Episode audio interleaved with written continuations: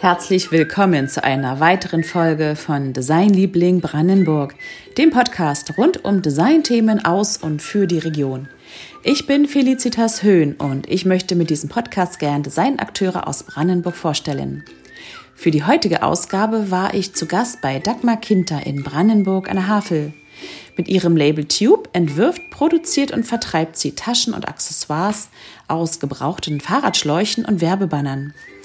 Diese sind besonders robust und zudem nachhaltig. Jedes Teil für sich ist ein Unikat und hat das Zeug dazu, das ganz persönliche Lieblingsstück der künftigen Besitzer zu werden. Mit Dagmar spreche ich über ihre Liebe zu diesen besonderen Materialien, was sie an ihrer Wahlheimat so fasziniert und last but not least über den Start ihres eigenen Podcast-Projektes. Und nun viel Spaß mit der heutigen Folge. Dagmar, schön, dass es geklappt hat und ja, ich heute mal zu Besuch sein darf bei dir in der Werkstatt auch, hier in Brandenburg an der Havel. Dagmar, was entwirfst du genau oder vielleicht kannst du dich auch kurz vorstellen mit deinem Unternehmen? Ja, freut mich auch, dass es geklappt hat. Herzlichen Dank für den Besuch erstmal. Ich liebe ja Podcasts und äh, bin auch immer froh, wenn ich dabei sein darf. Das macht mir immer richtig Spaß. Mhm. Ähm, ja, ich bin Dagmar Kinter, ähm, Gründerin von Tube Upcycling, ähm, Designerin und ähm, ja, Ekopreneurin. Ähm, ich entwerfe mit meinem Label Taschen und Accessoires. Und die Besonderheit ist, dass ich Materialien verwende, die ansonsten in den Müll wandern würden. Also Upcycling-Taschen entwerfe ich und das ist auch die Spezialität. Also ich arbeite überwiegend mit ähm, gebrauchten Fahrradschlauch, ähm, mit gebrauchten Werbeplan und auch mit Gewebeplan, mhm. landläufig bekannt als LKW-Plan. Ja, und diese Materialien haben so ihre besonderen Eigenschaften und ähm, die bestimmen auch das Design. Und die vertreibe ich unter dem Label Tube. Hm. Und ähm, für die, die jetzt mit dem äh, Begriff Upcycling nicht gleich so was ähm, verbinden können, was ist da oder was ist da der Unterschied zwischen Upcycling, Recycling? Ja, das wird tatsächlich oft als Synonym verwendet, ist so nicht ganz richtig, aber ähm, ich weiß, was gemeint ist. Upcycling bedeutet, dass man Material, mh, mm, das in seiner ursprünglichen Bestimmung nicht mehr verwendet wird, aber in seiner Beschaffenheit unverändert lässt und daraus etwas Neues entsteht, also es hochwertiger mhm. ähm, macht, upcycelt mhm. und ähm, daraus wieder ein Produkt äh, ähm, entstehen lässt, das, das man weiter verwenden kann. Beim Recycling streng genommen ist es so, dass das ursprüngliche Material mh, mm, in seine Bestandteile zersetzt wird und daraus ähm, ein neues Material oder neues Gewebe erschaffen wird und aus diesem Material dann eben Sachen geschaffen äh, mhm. ja, erschaffen werden. Man kann dann oft das ursprüngliche Material nicht mehr erkennen. Also ein klassisches Recyclingprodukt sind halt na, PET-Flaschen. Genau, aus denen irgendwie auch Taschen oder äh, vielleicht auch Kleidung oder irgendwas mit Genau, genau. Also PET-Flaschen mhm. oder halt alte Fischernetze oder so, wo das Material dann aufgelöst, granuliert wo wird. Wo man nicht mehr erkennbar, äh, wo es nicht mehr erkennbar ist, genau, was mal war. Hm. Richtig. Wo das nicht mehr erkennbar ist. Beim Upcycling-Produkt kann man aber das Material hm. in seiner ursprünglichen Form noch erkennen. Und das sind ja auch Materialien, die auch wahrscheinlich noch 100 Jahre sonst halten würden und die auf Müll landen würden auch, ne? Und da ja, also insbesondere die Materialien, mit denen ich arbeite, da sind, so schätzt man vier bis 500 Jahre jeweils braucht es, bis es verrottet. Und dann ist halt die Frage, ob es überhaupt jemals wirklich verrotten würde oder sich halt einfach in Mikroplastik zersetzen mhm. würde. So. Ja. Also Tube gibt es ja schon ein paar Jahre. Mhm. Ähm, das hat sich ja echt ganz toll entwickelt. Ich habe das mal so ein bisschen verfolgt. Wie bist du denn überhaupt auf diese Art von Produkten gekommen? Also ja. Wie bist du da auf die Idee gekommen, da mal Fahrradschläuche zu nehmen und da so auszuprobieren, wie man da aus Taschen machen kann? Wie ging es los? Der Anstoß kam tatsächlich von außen. 2014 habe ich das Label gegründet, aber schon 2013, ähm, also ich habe schon immer genäht. So in, in also schon von Kind an in Phasen mal mehr, mal weniger. Und 2013 rum hatte ich genäht unter anderem so Sattelschoner für Fahrradsättel und habe die übers Internet verkauft und habe dann aber auch einen hiesigen Fahrradhändler angesprochen, ob der die nicht in, seinem Laden anbieten möchte. Ja, und dann haben wir uns so ein paar Mal gesehen, wenn ich Ware hingebracht oder abgeholt habe, wie auch immer. Ähm, und der fragt dann irgendwann mal, Mensch, Dagmar, ich habe so viel Müll mit diesen alten Fahrradschläuchen. Ähm, ich habe mal gehört, gelesen, man kann da was draus machen und du nähst doch, kannst du nicht mal gucken. So. Ja, und das war dann der Stein des Anstoßes. Und ähm, tatsächlich hat mich das Material so angefixt und so fasziniert mhm. und es ist bis heute so. Ich muss gestehen, dass der erste Gedanke nicht der Nachhaltigkeitsgedanke ist. Das war dann erst der zweite, mhm. der natürlich super ist, ja. ja. Aber es ist bis heute arbeite ich wahnsinnig gern mit dem Material, weil es das hat so ein Eigenleben. Es ist so charakterstark, es lässt sich nicht verbiegen und, und entsprechend muss das Design immer dem Material angepasst werden. Mhm. Normalerweise gilt ja eben dieses Form follows Function. Mhm. Versuche ich natürlich auch irgendwo einzubringen, aber ich muss bei jedem Design, das ich mir überlege, gucken, was kann ich mit diesem Material überhaupt machen? Was macht es mit? Ich habe keine Chance, es zu irgendeiner Form zu zwingen. Mhm. Dann kommen auch echt ganz spannende Sachen dabei raus. Also wirklich Hast auch eine tolle Produktpalette. Ja, danke. Und ähm, ja, apropos Produkt, ähm, wie lange dauert es denn ungefähr von der ersten Idee ähm, ja bis zum fertigen Produkt, wenn du vielleicht was siehst und denkst oder du bekommst die Idee für ein Produkt? Wie lange? Das ist ganz, wie lange musst du da probieren? Das ist extrem unterschiedlich. Also ich habe Produkte, die bringe ich innerhalb von einer Woche mhm. zu einem ähm, ja, nutzbaren Endprodukt so. Und es gibt Produkte, mit denen gehe ich, sag ich mal, schon seit Jahren schwanger. Zum Beispiel im Rucksack, nachdem ich immer wieder gefragt werde. Ich bin selber auch Rucksackträger, sehr gerne. Und ähm, Design passiert bei mir immer im Kopf. Erst wenn es im Kopf so viel Sinn macht und jeder Schritt sitzt, erst dann fange ich an, es aufzuzeichnen, mhm. die ersten Prototypen zu machen und mache dann noch die Feinheiten. Aber an dem Stadium ist das, das, das Produkt eigentlich schon fast, fast fertig. So, ne? durchdenke das ganz viel. Bin da nicht so geduldig. Also ich, ich habe keine Lust, fünfmal Nähte aufzutrennen für die Brot. Das passiert immer erst, wenn es im Kopf Sinn macht, dann fange ich an, wirklich das in der Praxis umzusetzen. Und wie gesagt, bei einem Rucksack gehe ich schon seit Jahren damit und immer ist noch ein Detail, das mir nicht gefällt und, und äh, ja, irgendwas, was nicht so nutzerfreundlich ist oder, oder was dann nicht ja. eben mit dem Material umsetzbar ist und so. Und also ich hoffe, dass es dieses Jahr noch irgendwie passiert. Das ist schon ziemlich weit, aber wie gesagt, kommt aus Produkt drauf. Ja, ich was da gar keine Klarheit. Ja. Und ähm, ein Beispiel, wo es ganz schnell ging? Vielleicht?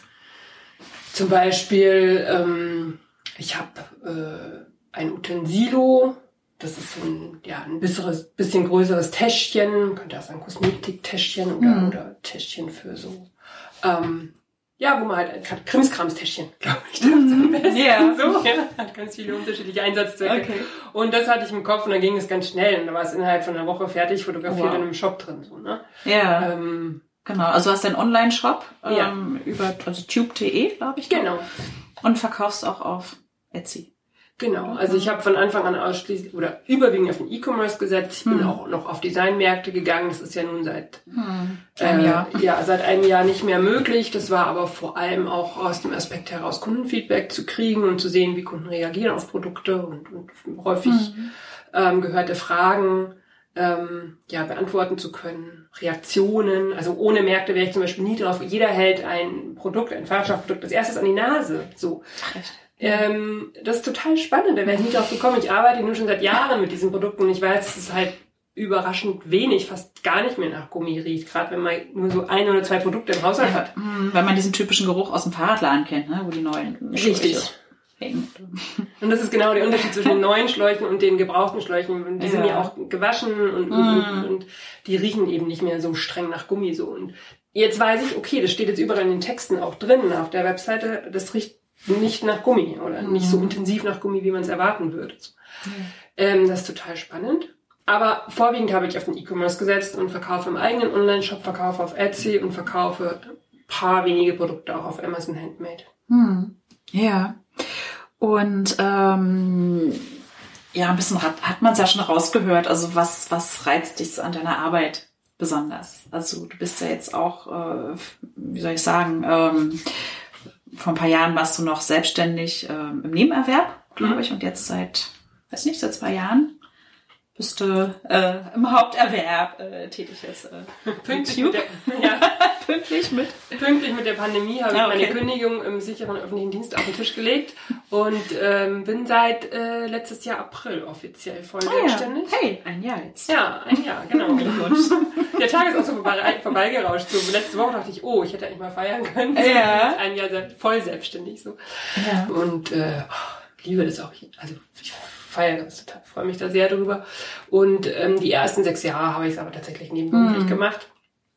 Und dann hat sich das aber so fein entwickelt, auch muss ich gestehen, ohne großes Zutun, ohne großes Marketingbudget, einfach so mhm. aus sich selbst heraus gewachsen, dass ich im, im Herbst 2019 wusste, ich muss jetzt eine Entscheidung treffen. Also ich, ich schaffe mhm. das so nicht mehr. Ja. Ich muss jetzt entweder an, mich aufs Angestelltensein fokussieren oder ich muss mich auf Tube fokussieren.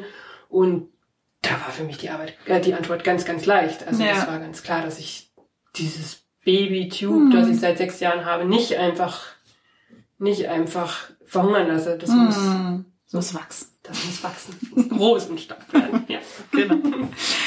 Sag mal, wir haben es ja schon kurz angesprochen jetzt mit dem Thema Merk auf Märkte gehen. Äh, wer sind denn deine Kunden? Ähm, kannst du das so, mh, hm, wie soll ich sagen, bekommst du das mit? Wer, wer sind deine Kunden? Welches Alter, äh, Geschlecht, regional, also regionale Kunden, überregional, mhm. ähm, so.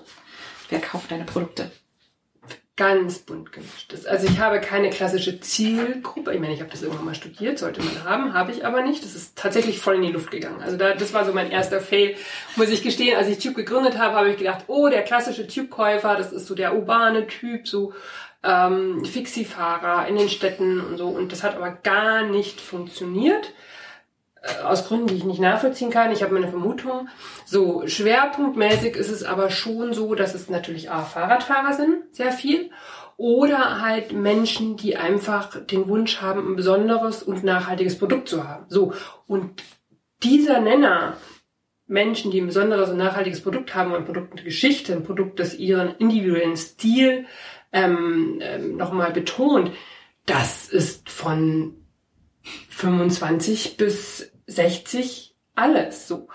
Ähm, Männer und Frauen, alles. Käufer sind gerade online überwiegend Frauen, aber auch einfach, ähm, das kann ich natürlich nicht ganz nachvollziehen. Ich merke es nur manchmal in den Kommentaren oder Bewertungen, dass das Produkt dann oft als Geschenke für Sohn, Mann, Onkel, was auch immer gekauft wird, so. Also dann von einer Frau für, für einen Mann gekauft wird. Ich würde aber sagen 50-50 tatsächlich Männer und Frauen, die, die meine Taschen auch tragen und verwenden und kernmäßig Radfahrer oder bewusste Konsumenten. Hm. Ja. Und ähm, bekommst du auch Feedback ähm, von den Kunden, vielleicht nochmal später oder ja, schick mir nochmal was. Ja, also ja, das macht dann am meisten Spaß. Also mhm. äh, das Schöne zum Beispiel auf Märkten ja. erlebe ich das gelegentlich, dass dann Kunden kommen und sagen, Mensch, die Tasche hält immer noch ich brauche keine neue, aber ich wollte nur mal gucken, so. Das ist natürlich für mich ja. das schönste Feedback. Ja, ein Kompliment, ja. ja. Aber ganz viel auch in den Bewertungen oder manchmal auch E-Mails sagen, oh, tolles Design, hat mir gut gefallen, ein besonderes Produkt, kam gut beim Beschenken mhm. an. Aber vor allem halt auch die Nachhaltigkeit und wie lange die Produkte, wie, wie mhm. robust sie sind und wie lange die halten. Also, dass die mhm. wirklich qualitativ hochwertig verarbeitet sind. Das wird ja. immer wieder sehr gelobt. Das freut mich natürlich. Soll also, jetzt so sein. Ja, was ich mir vorstellen kann, ähm, also ich habe auch zwar keine Tasche von dir, damals kannte ich Tube noch nicht, äh, von einem Mitbewerber aus Süddeutschland, die alte Fahrradschläuche ver äh, verwenden und ich fand es so interessant, den Gedanken, dass das Produkt schon ein Vorleben hatte, mhm. dass es schon mal so ein, äh, ja, ähm, auch was, ähm, soll ich sagen, ähm, den, den Alltag unterstützt hat oder vielleicht Menschenleben gerettet, wie auch immer, ne? Ja. Aber dass, dass es schon mal so was erfüllt hat auch, ne? Und ja. das so nicht wegzuschmeißen, sondern hey, wie kann man dem eine andere Funktion nochmal geben, dem Material? Also das fand ich echt. Also Taschen mit Geschichte. Spannend. Ja. Taschen mit Geschichte. Genau. Hm, wo findest du denn ähm, so Inspirationen für deine Produkte? So, ähm, also ja, in der Natur, sagen manche, oder unter der Dusche oder beim Einkaufen in der Großstadt. Äh, wie ist es bei dir? Nee, tatsächlich ähm, brauche ich immer Ruhe und Natur und deswegen liebe ich Brandenburg auch so sehr. Äh, ich finde es toll, wenn ich hier 20 Kilometer wandern kann und ich sehe einen Menschen. Sagt eine Nicht-Brandenburgerin. Na, also, also das finde ich dann immer so spannend, also eine Frage, äh, wenn man manchmal einen anderen Blick auch hat, wenn man vielleicht hier nicht aufgewachsen ist. Ja. Auch so, dann ist es nicht so ganz selbstverständlich. Ja, ich, man kann das ja auch verraten. Ich bin in Bayern aufgewachsen, im Alpenvorland, in den schönen, Mhm. pittoresken kleinen Dörfern mit Balkonen und ähm, Geranien und so. Das ist auch alles ganz hübsch. Ich bin gelegentlich auch gerne dort, aber nach drei Tagen reicht es dann auch wieder, weil eben alles so, so eng ist dort. Also ich kann ja nicht gucken, also ich rede jetzt vom Alpenvorland, ich rede jetzt Mhm. nicht von irgendeinem Berggipfel, wobei die Ja. mittlerweile auch ganz schön voll sind. Äh, Ich kann nicht gucken, ohne dass da irgendwie ein Zaun ist, ein Stadel steht, ein Dorf steht, ein Haus, eine Kirche oder irgendwas so. Und in Brandenburg liebe ich halt gerade diese Weite so. Und, und ich stehe auch total gerne irgendwie am See im Nebel. Ich mag das total gern, wenn der Blick nicht so abgelenkt ist von so vielen Sachen. Und deswegen Großstadt ist für mich auch eher Stress als, als Erholung. Und tatsächlich hole ich mir viel, sortiere ich meine Gedanken und, und hole mir viel Inspiration, wenn ich ähm, einfach draußen in der Natur bin.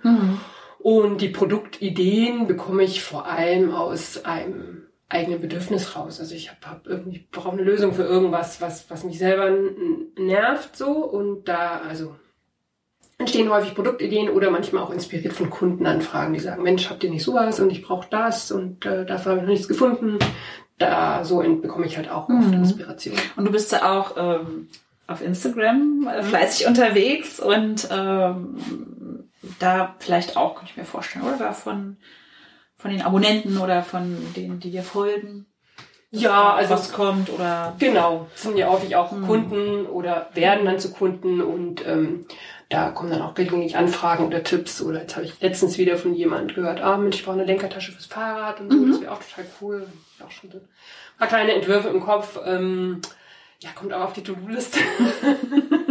also an Produktideen mangelt es mir überhaupt nicht. Es Mhm. mangelt mir eher an Zeit, die tatsächlich umzusetzen und dann serienreif zu machen. Ja.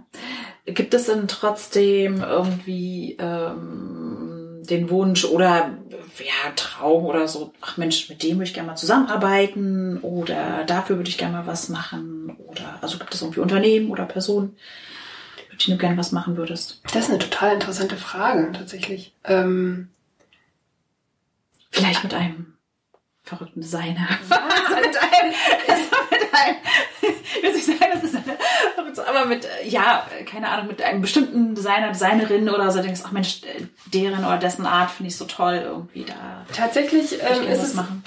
Also es sind zwei Sachen. Einmal fände ich es total cool, so ein so ein roughes Upcycling-Produkt irgendwie auf einen größeren Laufsteg zu bringen. Mhm. Und das ist wirklich jetzt ein verrückter Wunsch wahrscheinlich, aber vielleicht hat mir eine Chance.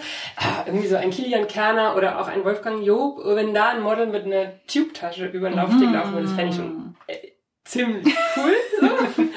aber ansonsten ähm, verfolge ich auch gerne äh, den Gedanken, dass es viel mehr bringt, wenn viele Menschen ein bisschen was machen Mhm. als Klar. wenige viel. Und ich finde, also ich habe jetzt zum Beispiel, ich hoffe, ich, doch, ich darf das sagen, hier für die Wohnungsbaugenossenschaft in Brandenburg dürfte ich eine Kollektion aus deren alten Planen Mhm. fertigen, mh, an Taschen, die sie als Geschenke verteilt haben, als Werbegeschenke. Ich glaube, an Kunden und Mitarbeiter, ich bin mir nicht ganz sicher. Und da kommt so viel zusammen, was ich toll finde. Regionalität, Nachhaltigkeit, Nachhaltigkeit im doppelten Sinn, dass sie eben ihre eigenen Plan Mhm. wiederverwenden, nicht den Müll Ja. zu führen, aber auch damit nachhaltige Kundengeschenke fertigen lassen, die, die, die wirklich lange werben. Also das ist ja Klar. eine Million mal besser als so ein Oller, Entschuldigung, ähm, Wegwerfkugelschreiber äh, unter Millionen. Mhm. Ähm, natürlich will ich kein Hehl draus machen, ist natürlich ein teures Produkt, aber ich denke, die Wirksamkeit ist viel, Mhm. viel höher. Klar. Und, und da kommen so viele tolle zusammen, Sachen zusammen. Und da mehr zu machen, wäre natürlich schon ein Wahnsinn. Mhm. Das würde mir Spaß machen. Aber ich finde es halt einfach schon so bewundernswert, was so in relativ kurzer Zeit, also fünf Jahre, so fünf, sechs Jahre, was da schon so passiert ist, wie so die Ja. Entwicklung bei dir Ja, ist. das stimmt. ist echt schön zu sehen, wie es wächst. Mm, Und bist du denn so mit anderen, also du hast ja gesagt, du machst so mm, E-Commerce auch, bist du Mhm. da mit anderen Unternehmern, Unternehmerinnen im Austausch auch? ja, also es gibt Erfahrungsaustausch vielleicht auch in Brandenburg oder? Ja, also es, es gibt ja äh, eine kleine Internet äh, Initiative Meetup Brandenburg von hiesigen Unternehmern. Äh, das ist natürlich sehr spannend, mal zu sehen, was, was es hier noch so in der, in der Stadt Aber ich bin auch in, also mich fasziniert halt auch die moderne Arbeitswelt und ich möchte Tube auch so ein bisschen aufziehen, dass ich das ähm, auch ein bisschen ortsunabhängig führen kann. Und ich habe zum Beispiel einen Werkstudenten, der arbeitet remote. Ich habe äh, eine andere Mitarbeiterin, die mir beim Nähen hilft. Die kann hier arbeiten, hat aber auch ihre eigene Nähmaschine. So und mein Ziel ist schon auch, dass ich jetzt nicht natürlich will ich physische Produkte, die müssen irgendwie gefertigt und, und versendet werden, mhm. aber perspektivisch möchte ich mich schon auch mal mehrere Wochen am Stück hier aus der Werkstatt entfernen können und woanders mhm. arbeiten können. 50 Prozent meiner Arbeitszeit verbringe ich sowieso am PC. Ähm, das sieht man halt nicht, auch als Handwerker im mhm. E-Commerce. Insofern, lange Antwort für eine kurze Frage, bin ich auch in einem Netzwerk von ortsunabhängigen Unternehmern, mhm. dem Citizen Circle, der mich sehr bereichert. Und ähm, dort habe ich ähm, zum Beispiel auch andere Unternehmerinnen ähm, ähm, kennengelernt. Ähm, gibt auch welche, mit denen ich sehr eng im Austausch bin. Äh, eine ist zum Beispiel die Gründerin von EcoU, die haben einen Shop für mhm. Zero Waste Produkte, ist eine Berlinerin. Und das macht total viel Spaß und dieser mhm. Austausch ist auch wahnsinnig bereichernd. Da ist mhm. wirklich Community over Competition. Also wir helfen uns da mhm. gegenseitig. Weil wir dann irgendwie am Ende doch ein Ziel verfolgen. Das hört sich sehr pathetisch an, aber ja. es ist dann doch so. so. Klar. Schon wichtig, auch so der Erfahrungsaustausch einfach, ne? Ja. Was so, was funktioniert, was funktioniert nicht. Und ähm, ja, eine weitere Sache fand ich ja noch spannend, denn du bist seit Samstag auch äh, Podcasterin.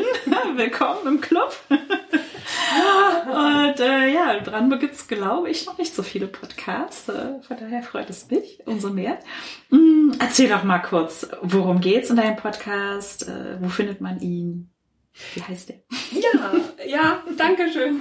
Ist auch wirklich spannend, ist total irre, wenn ich jetzt auf Spotify oder auf Apple meinen Podcast sehe. Der heißt Kassenklingeln. Und äh, mit Kassenklingeln ähm, gebe ich Tipps ähm, an Etsy-Verkäufer. Mhm.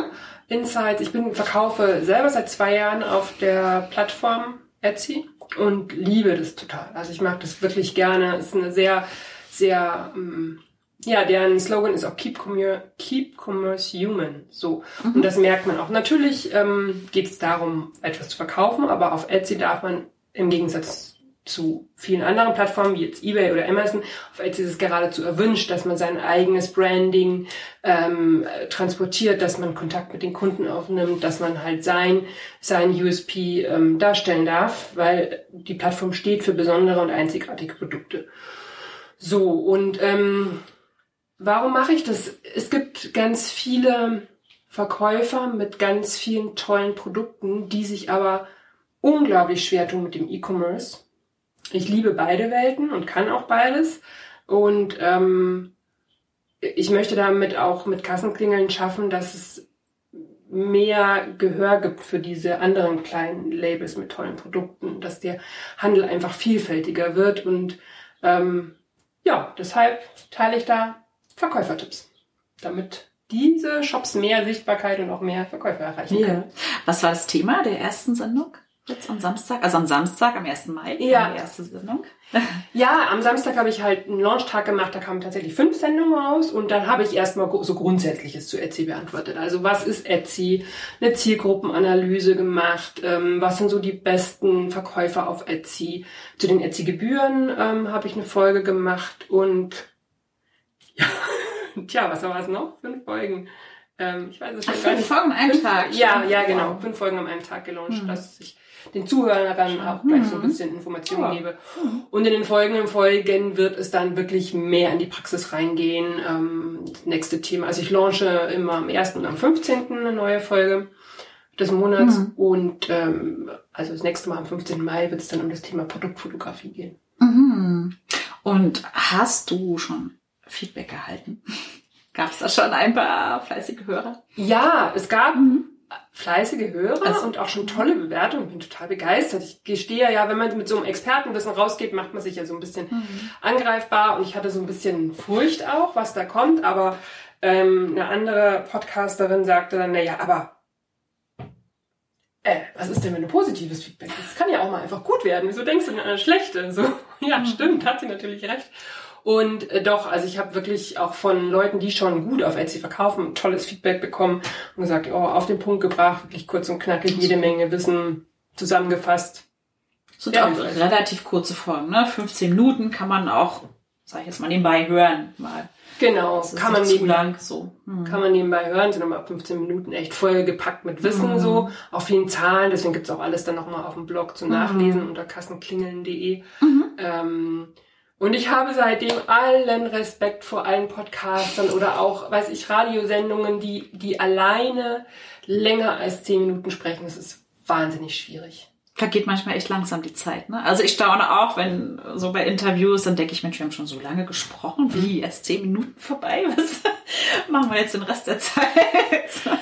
Also das ist man, äh, ja. Fand ich das eher da. umgekehrt. Also ich hatte gerade bei mhm. der letzten Folge, da ging es um die Etsy-Gebühren, dachte ich, naja, aber eigentlich, na, wie soll ich denn damit 10 Minuten Folge kriegen? Das, mhm. sind ja keine 5 Minuten so. Mhm. Aber im Detail erklärt wurde die Folge dann auch, ich glaube, 15 Minuten lang. Da mhm. war ich eher umgekehrt überrascht, wie viel so. Zeit man doch braucht, wenn ah, man ja. etwas eben für die also solche fachlichen Informationen für die Ohren aufbereiten möchte, mhm. so dass es aber irgendwie auch ein bisschen unterhaltsam ist. Mhm. Ähm, ja, war ich doch überrascht, dass es also bei mir war umgekehrt. Es, dies dauerte dann jede Folge doch länger, als ich so vom, Skript, vom Skript her erwartet hätte. Hm. Ja, weil man ja auch ein bisschen deutlich sprechen muss. Ja, ja. das ja. Damit man verständlich ist.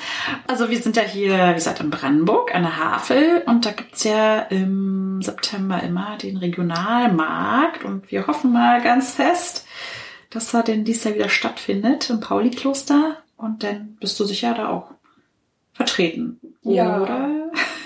Ja, auf jeden Fall. Also das ist, wir kaufen ja deutschlandweit auf Märkten mhm. oder, also zieht sich von München bis hoch nach Pereiro normalerweise, aber mhm. tatsächlich, und das finde ich so schön, ist der Regionalmarkt im Pauli-Kloster mhm. der liebste unserer Märkte. Natürlich ist es ein Heimspiel, mhm. aber das Ambiente in diesen, in diesen Backsteingemäuern ist einfach mhm. wunderbar. Es, es macht so viel Spaß, die ganzen ähm, anderen Verkäufer kennenzulernen und was alles für tolle Produkte mm. in Brandenburg entstehen. Also ja. unglaublich, macht da echt große Augen.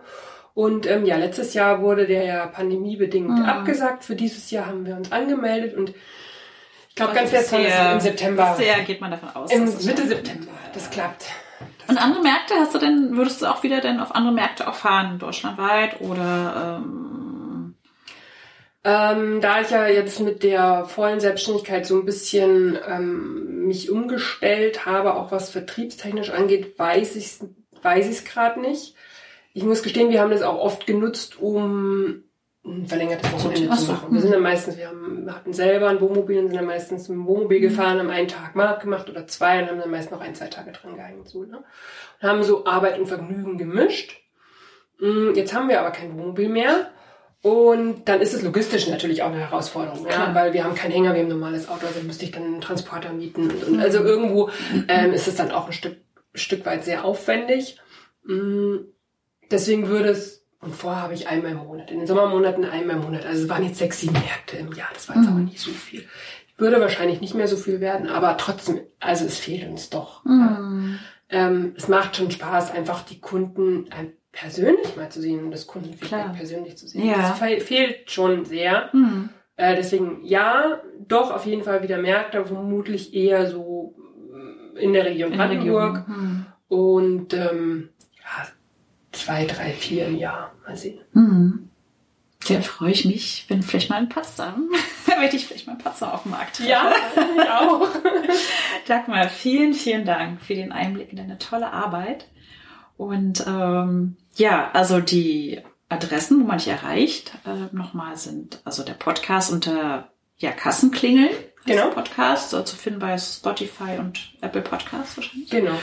Und äh, ja, tube.de findet man nochmal deine Geschichte, nochmal äh, Tipps und Infos äh, zum Thema Recycling, Upcycling, andere Nachhaltigkeitsideen auch, hast du da, ja. glaube ich, auch ähm, aufgeschrieben und natürlich den Shop. Da kann man mal gucken, was für tolle Produkte es da gibt. Ja, also danke und alles Gute. Ja, ich danke. Für dich und deine weitere Arbeit. Vielen Dank.